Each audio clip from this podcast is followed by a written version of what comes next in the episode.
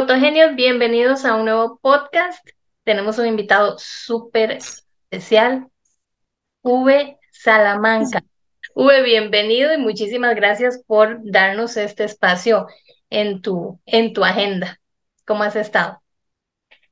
Eh, bien, eh, ahora un poco complicado con, con cosas nuevas, pero en general bastante bien y agradecido de poder saludarlos y conversar un ratito que siempre se agradece. Muchísimas gracias, que sabemos que, que independientemente de, de, de las agendas, también este, sacar un, un pito a veces es un poquito complicado, ¿verdad? Porque aparte del, del trabajo en fotografía y todo, pues eh, la vida cotidiana y todo también a veces nos, nos quita un poquito de tiempo. Pero te agradecemos mucho. No, encantado. V, empecemos por conocerte. Entonces, contanos eh, quién sos. Por ahí la, pregunta era un poquito, un poquito profunda. Pero decinos quién sos, este, si quieres hablarnos de tu familia o tu profesión. Eh, sí, en, en, temas de fotografía y de actividades ha estado bien. Las complicaciones, como tú bien decías, son eh, que tienen que ver con, con, la vida en general. Eh, pero en el caso de la fotografía ha sido el pilar eh, a través de los años, desde el colegio, en que admiraba y andaba atrás de mi compañero que tenía cámara. Y, no, interesante. Es todo un mundo a mí me, me abrió la oportunidad de, de, conocer mucha gente, de poder viajar, de cultivar el arte y la fotografía en ese sentido, como yo te hablaba, eh, te respondía cuando nos contactamos, es eh, básicamente el pilar de todas las cosas o el árbol o la estructura de todas las cosas que tienen que ver con arte que estoy realizando y he realizado. Entonces, eh, te decía que no sé quién soy porque eh, eso es típico de los hombres. Sí. eh, yo siempre uso una frase que es un poco más fácil. Yo no sé lo que quiero, pero sí sé lo que no quiero. Okay. Y con eso, Excelente. ya, ya, ya, ya, logrando saber lo que uno no quiere en la vida, eh, yo creo que es el primer paso para avanzar. Sí, claro. Y nada, de la, en el caso de la fotografía, eh, te decía que partí muy eh, con unas pocas dificultades porque mi, mi, origen es bastante humilde, a pesar de que yo tuve la oportunidad de llegar a la universidad y de hecho estuve en tres carreras. Eh, muy inquieto, no, no terminé, me iba de una carrera a otra. me fue muy bien en el colegio, considerando que acá en Chile la nota máxima para egresar es un 7 que tenía un 6-8. Entonces, eh, me gustaba estudiar, me, me, gustaba aprender, eso es uno de los factores que, que mi familia siempre me inculcó, la, especialmente el tema de los padres es súper importante, porque el padre, que, mi, mamá, mi mamá me preguntaba siempre, ¿hiciste la tarea? ¿Qué tarea tienes? Y el concepto de, de, crianza a la antigua, de que uno, una vez que cumplía con todas sus obligaciones, recién podía salir a jugar claro. o hacer lo que a uno le gustaba. Y el jugar era de ese no sé cómo dicen allá a los postes de luz, aquí le decimos postes. A lo, a. Igual aquí. ¿Sí? Claro, entonces de ese poste a ese poste, usted anda en bicicleta. ni a esa esquina ni a la otra. De ese poste a ese poste. Entonces, eh, siempre eh, tuve esa, esa, ese nivel de educación en el sentido de ser bien responsable. Y eso me sirvió para aprender un montón de cosas. Eh, en, el, en, el, en, la universidad tuve la oportunidad de tomar fotografía, como te explicaba, y entré en ingeniería por, por el puntaje de las notas. Me aburrí como ostra, debo reconocerlo. Soy un gran admirador de los ingenieros y de las obras y todo. Pero yo en matemática eh, me iba bien.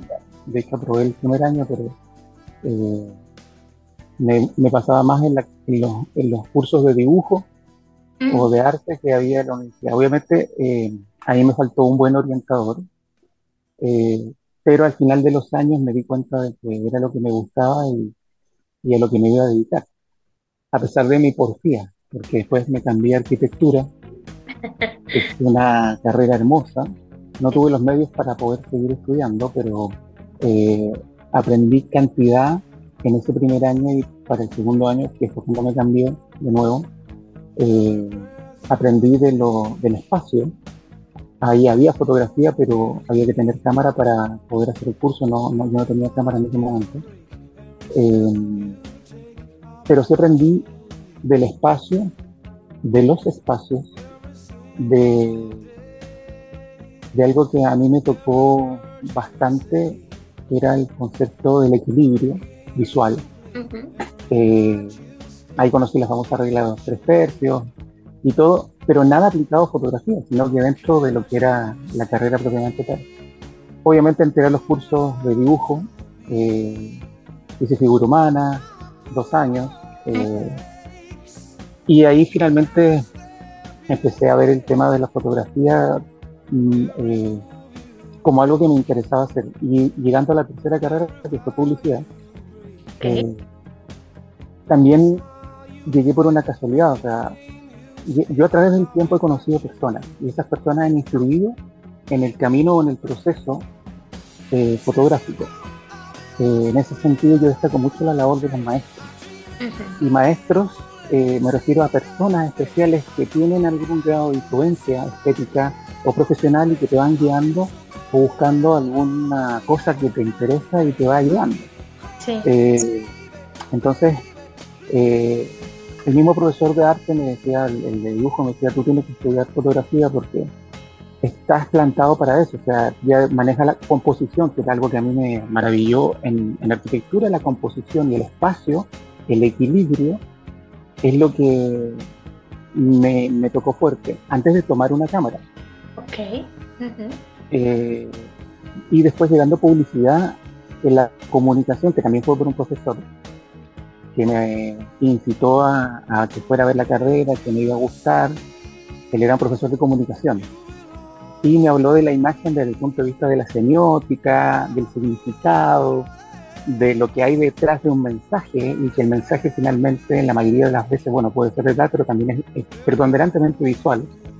La famosa deformación de la frase, esa de que una, una imagen vale más que un millón de, palabra que no es así la frase, pero se, se conoce así, eh, no la original, eh, de los griegos. Entonces, finalmente me gustó el tema, llegué a fotografía y como te comentaba, para ser eh, miembro del curso de fotografía había que estar dos años en la universidad, o sea, había que pasar el primer semestre, después hacer fotografía básica, y ya cuando uno terminaba en el segundo año para eh, tercero, uno podía postular a ser ayudante de fotografía.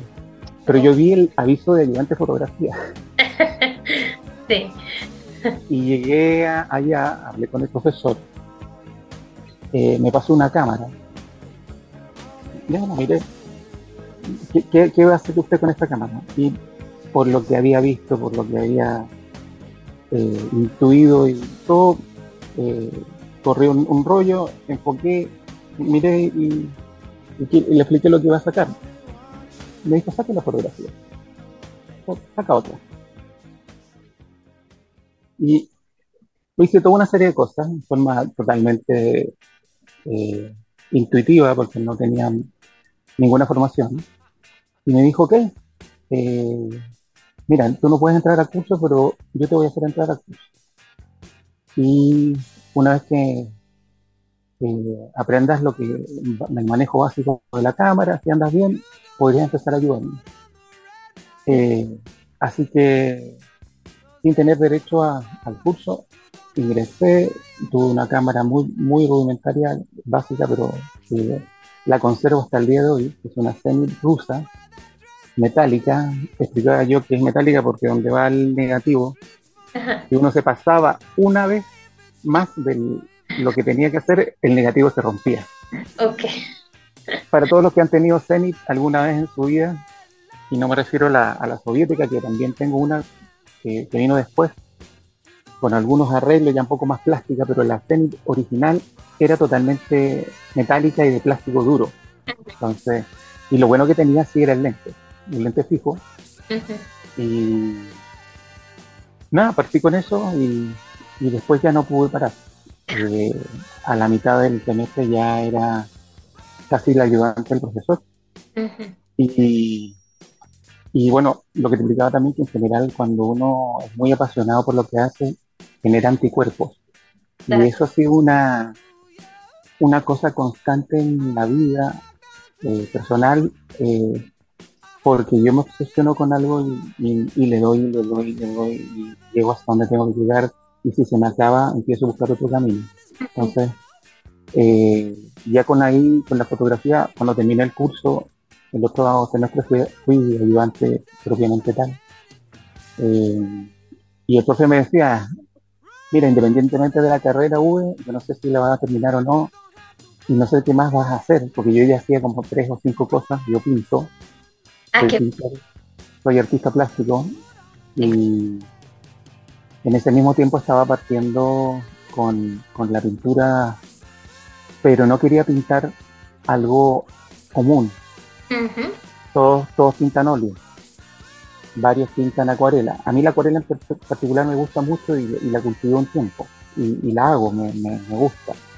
Eh, pero quería pintar algo que no fuera eh, tan común, tan, tan, no, no, no, quiero sonar mal, pero yo decía, aprender eso es fácil, yo quiero aprender algo más difícil, algo que cueste hacerlo y algo que poca gente lo haga. Y en, ese en esa búsqueda encontré eh, el body painting, que es la pintura de cuerpos, y que a mí me, me apasionaba. Y ya cuando estaba en ese proceso, aquí en Chile eh, se hizo una exposición de eso, eh, que por cosas de la vida, años después me tocó enfrentar.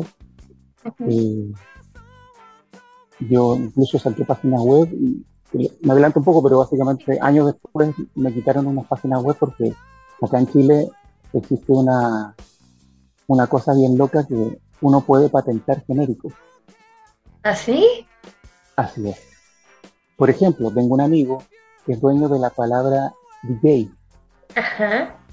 Y DJ School, o sea, él es el único que está autorizado como una marca para, usar la palabra DJ y, hacer una escuela de DJ. Si yo quiero ser DJ, yo quiero promocionarme como DJ, tengo que pedirle permiso a él. No. Así es. Qué complicado. claro, es como, yo no, claro, es como si alguien quiere patentar la palabra casa y ya nadie más puede poner un letrero vendiendo su casa. Aquí patentaron, y obviamente tiene que ver con el acceso económico y, claro. y político de ese tipo de cosas, patentaron la palabra cuerpos pintados. Ok. Entonces, años después, yo que tenía una página web que era Cuerpos Pintados Chile, me la quitaron legalmente. Hubo ahí un, un comparendo y toda esa cosa. Fui demandado. Imagínate, yo tenía la página hace cantidad de años. Eh, entonces, eh, creo que van a, van a, patentar fotografía luego. ¿ah? Así que... Sí, mejor te adelantás, sube, lo haces vos porque que no se te vaya. sale buen dinero, así que eh, cuesta. Pero te lo, te lo, explico porque en el fondo pasan ese tipo de situaciones y el, pintar cuerpos a mí me, gustó porque era muy difícil, era pintar en 3D. Claro. Y más encima en algo que está vivo, que se mueve, que es la piel. Y la piel sobre el cuerpo. Entonces eh, empecé a, a pintar, a, buscar maquillaje que no había en ese tiempo, no había lo que hoy hay. Claro. Y yo de hecho me conocí a ciertos fabricantes en Estados Unidos y en Alemania me hice amigo de ellos por internet. Y cuando te digo por internet, aquí se me va a caer el carnet, como dicen en Chile, cuando uno cuenta algo de años atrás. Empiezan a sacar cuentas. Claro, porque en ese sentido yo soy fotógrafo análogo. Yo ah. aprendí a revelar. claro. En blanco y negro y aprendí a tomar fotografías con rollo de películas. Tanto la, el rollo normal, pequeño, que se utiliza en, en fotografías sociales o de todo tipo, como el formato mayor, el, el, ancho, el 10, en cámaras más grandes como mamilla, etc. Entonces, eh, yo soy un fotógrafo de la vieja escuela. Entonces tuve que aprender a mirar, tuve que aprender a componer, tuve que aprender a calibrar la, la intensidad de la luz con esa agujita. Era una aguja, no es un LED que te dice más y menos. es una aguja que se movía así. Entonces tú tenías que ser, además de rápido, eh, calcular, eh, ver el tema de la, de la exposición y calcular muchas veces porque no teníamos tiempo de ver la distancia a lo que es el objeto. Eso es lo que ahora, ponte tú, hace poco hice un backstage de una, hace unos años atrás hice una backstage de una grabación en cine. Y las medidas que hay hacia el modelo, hacia el elemento, hacia lo que hay, lo hacen con una wincha de medir. Y ahí yo me decía, con razón mi profesor me decía, use la wincha. No, sé cómo se dice ah, en tu país o en otro lado. Cinta de medir. cinta de, sí, cinta de medir también.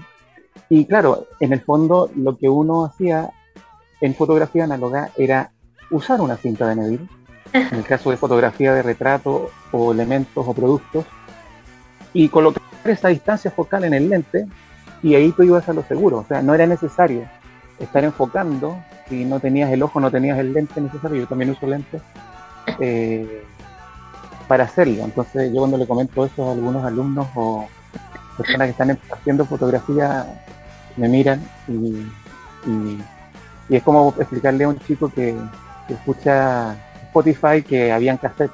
Sí. Y uno lo metía en, un aparatito y le ponía play y con pilas se movía. Para Entonces, que hacen. Claro, y el playlist eh, era la lista que hacíamos en el cuaderno, con los temas que nos gustaban para ese cassette. Sí.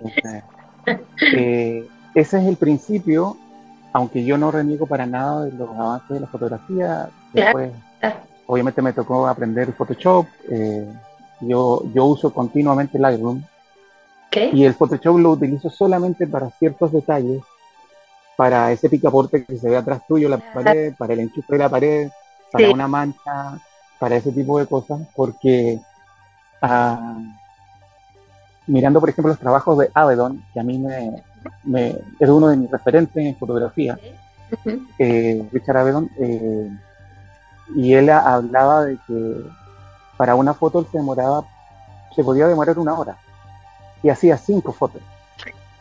Nada más, y se iba. Y, y claro, el cuidado que había en la composición, en la luz, en el control de ese tipo de cosas al momento de hacer la fotografía, es lo que básicamente eh, yo aprendí. Y cuando digo lo aprendí, eh, no tengo ninguna vergüenza en decir que soy autodidacta, porque mi única formación eh, en que tuve acceso a una cámara, al manejo de una cámara y a cómo revelar, y al cómo incluso con, la máquina proyectando el negativo, uno podía ahí componer o hacer una especie de Photoshop. En que uno podía hacer diferentes fotos, podía eh, tener más tiempo la imagen en el papel y eso obviamente tenía más contraste, etcétera. Era, e, era un proceso totalmente artesanal para el que hace fotografía. Yo siempre le recomiendo hacer un curso de fotografía en blanco y negro porque son los procesos básicos para entender cómo se maneja la luz.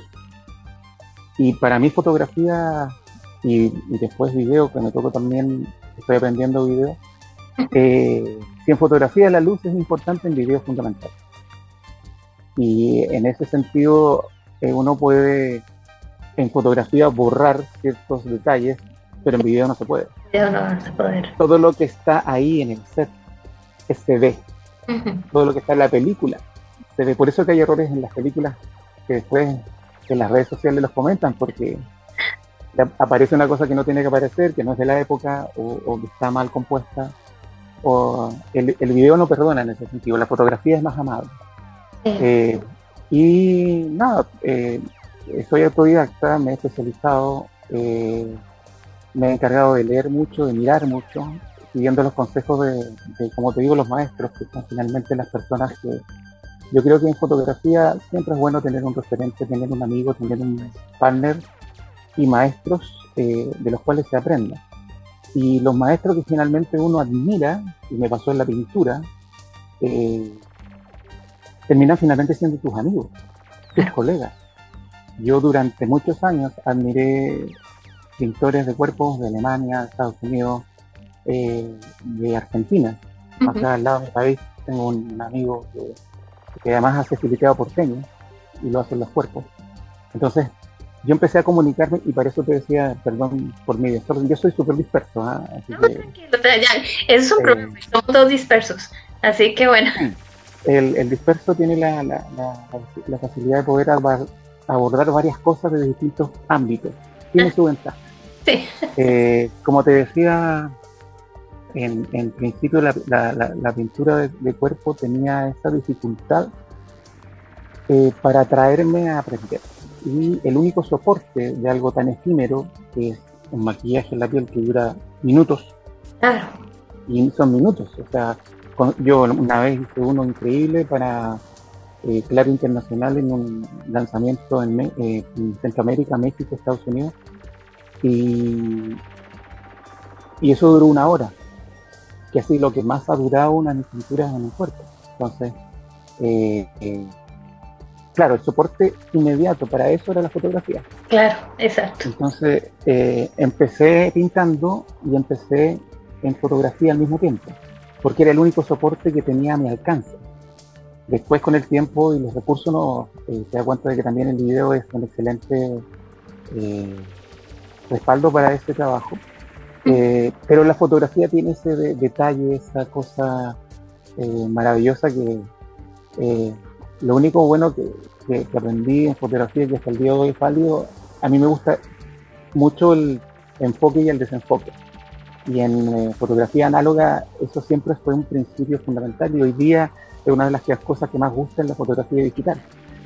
Eh, entonces, claro, eh, por eso es que la fotografía me acompañó siempre, porque como pinto sobre piel, maquillo, después ya hace unos años atrás eh, hice un curso de maquillaje porque ya eh, necesitaba lo fino que era pintar, maquillar el ojo, la boca, el rostro, mucho más editorial.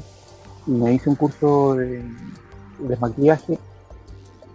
Duré un mes y medio en el primer curso y me cambiaron al segundo. En el segundo duré dos meses y me cambiaron al tercero. Esos cambios se debían a el nivel. Ajá, ok, genial. O sea, en, en, hice, el, curso tranquilo, solo el profesor sabía que yo era body painter, pero en el primer trabajo del primer mes, eh, mi nivel fue más alto por el expertise que tenía pintando. Claro. Y, me dijeron que no podía continuar en el básico, tenía que pasar al profesional. Y en el profesional, en el, al otro mes, me dijeron que definitivamente tenía que eh, meterme en el último curso que era el avanzado para terminar con un máster de esa okay. Así que estoy un año, un año en eso y, y, ahí pude trabajar también la fotografía desde el punto de vista editorial, porque yo llevaba las cámaras y los flash a la sala. Y pude trabajar un montón de cosas y, y ahí me, me, enamoré de lo último que, que, estuve haciendo hasta la pandemia. Eh, quería exponer, hice más de 50 sesiones eh, de fotografía editorial con maquillaje. Y bueno, eso se perdió porque mi exposición era marzo-abril y a nosotros nos encerraron en marzo y se cerró todo. El, expositor, el, uno de los oficiadores, que era una empresa de, impresiones muy grande que hay en Colombia, eh, finalmente se retiró del tema porque no había nada que hacer. Así que mi único sueño, cuando hablamos de los sueños también, de los cumplidos, me faltó eso, el sueño incumplido que es exponer. Ok. Yo creo que una de las cosas que me gustaría hacer antes de que deje estos planos es eh, poder exponer. Y, y, fue un trabajo de dos años de preparar material porque me di cuenta que tenía demasiado material. Sí. Es una cantidad son, como 200 sesiones de fotografía. Imagina. Por las cuales se podría hacer, con 10, con 10 ya puedes hacer una, una exposición entretenida, temática. Y nada, pues, así que en, en, en general yo soy un, un, fotógrafo bastante prolífico, en el sentido de que eh, quizás lo único que yo podría aportar que les guste saber en fotografía, porque yo no me considero nadie en fotografía, me considero un aprendiz. y tengo muy buenos amigos en todo el mundo. He conocido gente súper interesante gracias al arte. Y que te digo, yo era absoluto fan. N.B. Tony, Natalia, eh, Cruz, este que está, en, eh, y otro peladito que está, es maravilloso, que vive en, Estados Unidos, es un seco como fotógrafo. Yo, soy miembro honorífico de, hace años del World Body Painting, que hace, tiene sede en Austria, que hacen festivales y hacen grupos de fotógrafos que hacen las fotos de la gente pintada. Es un tema maravilloso, muy interesante. Eh, pero eh, lo que yo le diría a la gente que le gusta la fotografía, porque los que son colegas de maestro, yo simplemente me declaro, me declaro un admirador de cada tipo de trabajo, porque cada tipo de trabajo es personal. Cada visión es única. Entonces, en ese sentido, para mí no hay mejor fotógrafo uno que otro. Canon y Nikon para mí es lo mismo. Y ahora Sony. Aunque sí quiero una Sony, pero... yo, fui Nikon, después me pasé a Canon, ahora soy Canon, tengo dos Canon desde el año 2013, que son mis últimas cámaras. Eh, compré la 5D Mark III, que para mí era un enamoramiento. Estuve esperando un año que saliera y cuando salió, ahí le caí eh, ahorrando, y, pero no tendría ningún problema en cambiarme a Sony y seguiría trabajando con Canon o con cualquier cámara. Ah. Una de las cosas, uno, uno cuando, cuando, tiene la oportunidad de probar tantas cámaras, yo que también Panasonic ahora eh, me encantó varias cosas que tiene pero en general yo soy un poco despreciativo con los cuerpos. Para mí no es necesario el cuerpo más caro claro. y obviamente el más barato no te sirve. ¿Qué te sirve? Un cuerpo que te aguante el trabajo que tú haces. ¿Y qué importa? El lente. Para mí los cuerpos son súper poco importantes. Solamente son importantes en su resistencia. Y si te mostrara los míos ahora, verías que están entero pelados, raspados, tiene mucho que contar, tienen cicatrices de, vida. Tienen cicatrices de guerra. Imagínate que de 2013 que lo compré hasta el día de hoy impecable y si a mí me preguntaras yo no necesito otra cámara. claro. Lo necesitaría desde el punto de vista del goce, del disfrutar, de, tener la capacidad económica para hacer ese regalo, pero para mí no es necesario. Lo que sí me costó caro y, y lo mantengo y sí vale la pena invertir es en la óptica, los lentes. Claro. Para mí los lentes son todo. A mí cuando me, llegó esa máquina a la mano y hizo todo lo que yo le pedía y forcé la cámara y todo y funcionó, dije, ok, ese es el cuerpo. ¿Viste? Y los lentes hacen el trabajo. Y ahí después viene, bueno, el, ojo de la persona que se puede entrenar o puede ser intuitiva. Yo creo que son las dos cosas. Sí. Hay que son intuitivos maravillosos y hay fotógrafos que son hijos del rigor y del estudio, yo los aplaudo, porque, eh, porque hay técnica detrás, hay matemática detrás, y la matemática también es arte, entonces eh, está eso, esa combinación. Entonces, cuando eh, alguien me pregunta, y me han preguntado si cuesta mucho ser fotógrafo, yo le digo que no, que lo que cuesta es hacer cosas. Y en ese sentido, una de las máximas que a mí me agradaron, que la conocí hace poco, yo no la conocía, era una frase de Picasso, que decía algo así como que ojalá que la, que la genialidad me, o la inspiración me pille trabajando. Trabajando, sí. Entonces, eso es lo que yo rescataría de, mi experiencia en fotografía, porque tengo, yo trabajo en 10 estilos de fotografía distintos yo tengo casi de todo lo que me pidas y lo que tengo menos es trabajo de paisaje o astrofotografía porque no tengo los equipos para hacerlo, pero soy un fan admirador de ese trabajo. Claro. Y, pero creo que he probado absolutamente de todo. Lo que a mí me preguntaban si lo podía hacer, yo decía que sí. Y después veías cómo se hacía. Exactamente. Exactamente. Entonces, ese, ese, es un buen punto para sobrevivir o vivir de, la fotografía. Yo tuve la oportunidad de vivir un tiempo de la fotografía. Estoy muy agradecido de ello. Eh, ahora no, no lo estoy haciendo, eh, básicamente por, lo, por, dos situaciones puntuales en mi país y, y, una de ellas es, fue a nivel mundial, que es la pandemia. Eh, donde obviamente uno prioriza y en al, priorizar uno va dejando cosas detrás. Pero todo lo que está ligado a, al registro de, imágenes es interesante de hacer para mí. A mí me propusieron hacer fotografía de productos que yo no había hecho, hacer fotografías para emprendimiento, eh, desde un sándwich hasta un aparato, algo que iban a... Ok, El tema es hacerlo de la forma distinta o mejor posible para que esa persona pueda tener buen material. Eh, entonces, en ese sentido, de nuevo, como te decía yo, el tema de los anticuerpos, porque eh, uno podría llegar a hacer la fotografía que cumple y se va. yo, yo, nunca he podido hacer así. Entonces yo le decía al, al, de la panadería, por ejemplo, mira, sabes que coloca una máquina acá atrás, hagamos, hagamos la fotografía al lado de los hornos, yo coloco una luz arriba, otra cenital, o una cosa que dispara acá, y, me preocupaba hacer más cosas de, la, de, de, las que uno podría hacer por un pan, un panito, como le dicen. Y claro, el, el color, la textura, el entorno, el contexto, eh, puede ser todo un desafío. Entonces, no es, no, es que la foto sea aburrida, el aburrido es uno. Entonces, claro. Eh, y, en, y en, eh, por ejemplo, ahora estoy haciendo algo que no hacía, pero que me lo hice hace muchos años atrás cuando partí en fotografía, cuando estaba en la universidad, que hacer fotografías para matrimonio. Ajá. Y, y me acuerdo que yo miro hacia atrás y digo, el pavor o el miedo que uno sentía cuando hacía un matrimonio que nunca más se va a repetir, el Ramón no nos lo van a tirar, no vamos a juntar a esa cantidad de gente a comer, el lugar maravilloso.